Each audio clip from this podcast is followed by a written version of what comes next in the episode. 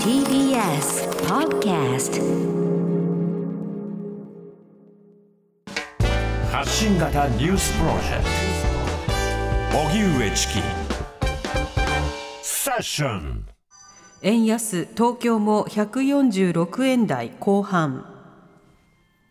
今日午前の東京外国為替市場の円相場は東京市場で円売りドル買いが優勢となり一時1ドル146円台後半の円安水準で推移しました。鈴木財務大臣は訪問先のアメリカ・ワシントンで会見を開き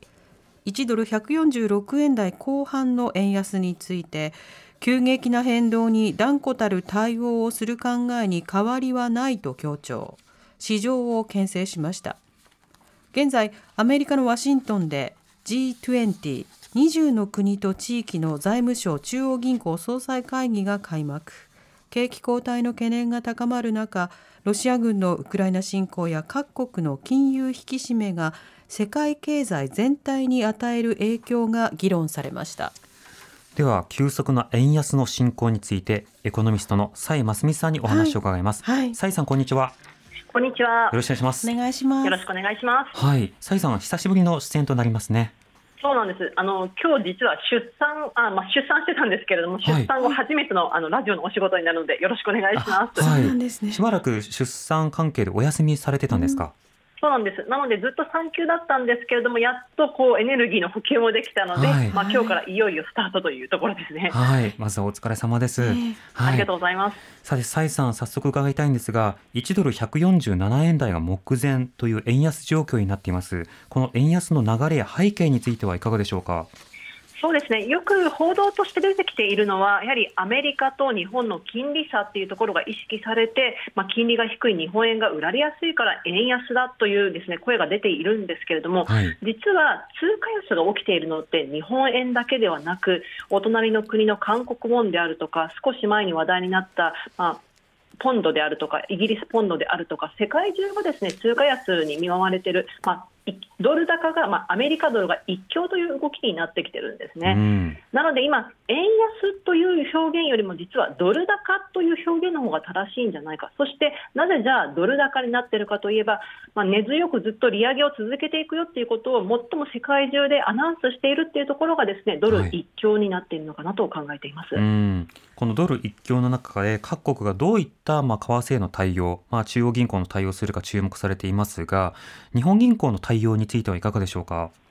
そうですね日本銀行の対応、まあ、日本銀行と財務省の対応っていうところで今、為替介入の影響であるとか今後、為替介入がまたあるのかっていうところが注目されているんですが、はいまあ、日本銀行としては、まあ、財務省から指示をされて為替介入をしたっていうところでは、まあ、評価というか、まあ、それしかなかったかなっていうところがあると思うんですね。うんでよく言われているのが、じゃあ、金利を上げれば、この円安を止められるんじゃないかっていう声はあるんですけれども、あの今、アメリカドル以外がほとんどですね、アメリカドルに対して通貨安になっているっていうところを見てみると、はい日本以外の国ってほぼほぼみんな利上げしてるんですよね、世界の中央銀行が。うんとなると、単に数パーセント、0. 何パーセントこう利上げしたからといって、すぐさま円安が、まあ、収まるかというと、それも見えないし、もっと言うと今、日本というのが先進国の中でも経済回復が遅れているっていう状況で利上げをすると、円安物価高によるデメリットよりも経済がより深刻化するっていうですねデメリットの方が大きくなるかもしれないので、うん。まあ、日本銀行、今何もできないよっていう状況を、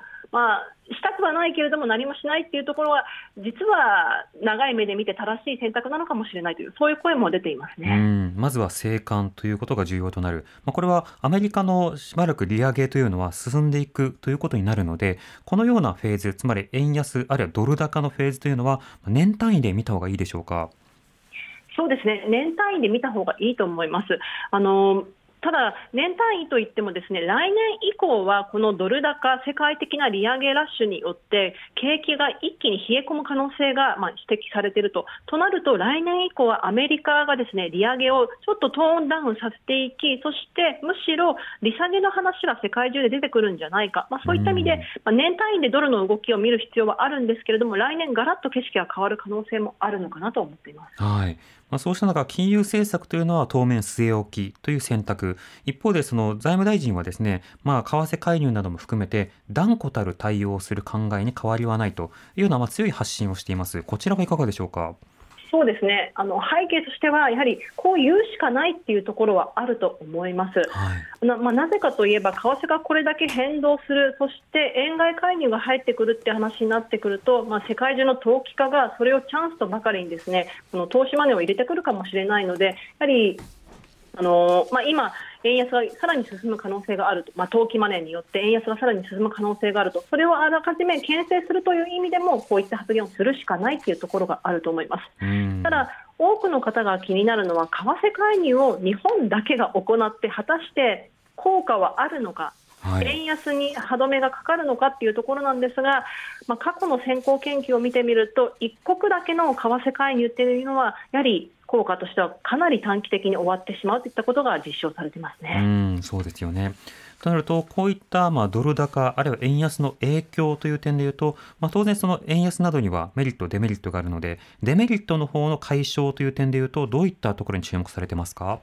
そうですね。デメリットっていうところではやはり私たちのこの身の回りの物価が上昇する。これがですねあのデメリットとして今言われています。で、はい、この円安によって物価がどれぐらい押し上げられてしまっているのか。今年以降のですね輸入物価のですね要因分析をしてみると実はこの輸入物価の上昇率の約半分が円安によってもたらされているというそういう分析結果が出てきてるんですね、はい、でもう半分は資源価格の上昇なんかによって物価高が起きていると、じゃあ、この急激なやはり物価高に円安がやはり影響しているっていったところで、まあ、岸田総理なんかが、まあ、岸田総理であるとか政府がですね今、この生活低所得者層向けのですねこの支給お金の支給であるとかそういったことをですね提示してきているっていうのは、まあ、評価されるポイントではあるとは思うんですが、長期的に見てこれ、持続可能な政策かっていうと、まあ、難しいんじゃないかなと。となると、こう円安をむしろですね武器にするような、まあ、インバウンドであるとか、輸出産業をどう盛り上げるかっていう方の、まあ、長い目で見た政策をより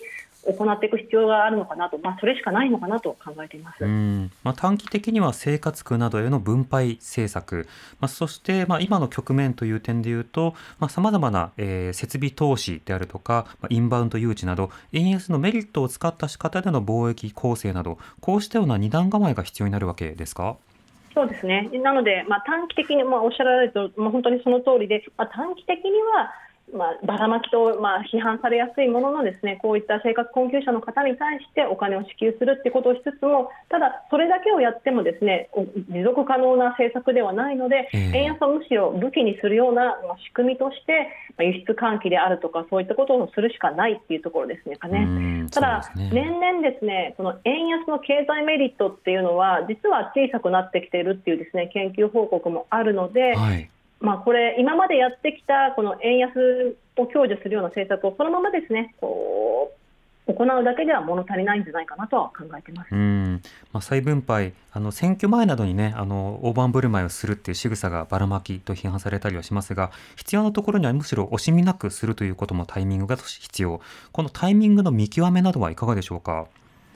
そうですね。このタイミングっていうところではすごく、うんまあ斜めから見ると支持率をかなり意識されているのかなっていうところもあるんですがただ、はい、実はですねこのどういった方々の物価が上がっているのかあの適面に影響しているのかっていうですね所得層別の物価高の分析っていうのもですね、行われていまして、それを見てみると、低所得な人ほどこの物価高っていうのがですね適面に影響してしまって、うん、そして生活必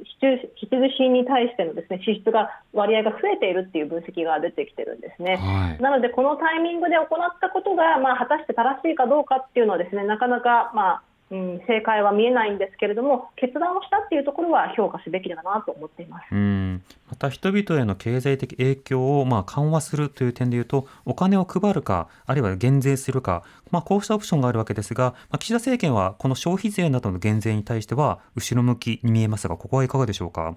そうですね。なので私としては消費税の減税とプラスこのお金の支給っていうのをセットで行えばよかったんじゃないかなとは思っています。やはり消費税の減税っていうことはあらゆるですねこの所得層の方々に対してもこのプラスの効果がありますし、かつこれだけですね消費がまあやっとコロナから戻りつつある中でその消費を喚起するっていう意味でもこのタイミングで消費減税次元措置としても行えばよりいいんじゃないかなと私としては思ってます。なので物足りないというところはありますね。岸田さんはねいつもあの慎重に検討するという話はするんですが、この消費税減税については慎重に検討すらしてくれないというところはありますよね。そうですね。まあそうですねというのもあれなんですけれども、あのまあ慎重にっていうのはですね確かに大事な心構えだと思うんですが、ただ、ずっと慎重に検討しているだけではですね、何も決断しないってことになってしまうので、やはりここは思い切った決断をすることが、実は巡り巡ってですね、まあ、政府・与党に対してもですね評価も上がるのかもしれないだけにですね、ぜひ前向きにあの考えてほしいなと思います。はい。またこれから冬、そしてあの年が変わっていくということになって、こういったドル高の状況ですと、今後の私たちの生活などへの影響面はいかがでしょうか？そうですね冬っていう話になってきますとやはりガソリン代だけではなくて灯油であるとか身の回りのですね光熱費のですねコストがさらに高まってきますので、うん、まあ、そうなるとこの今生活困窮者向けのですねこの支給お金の支給っていうのがですね実は足りないって話にもなってくると思うので、はい、もう一段階の政策がより必要とされてくるのかなと思っています。わかりました。サイさんありがとうございました。ありがとうございました。ありがとうございました。エコノミストの蔡真澄さんにお話を伺いました。荻上チキ。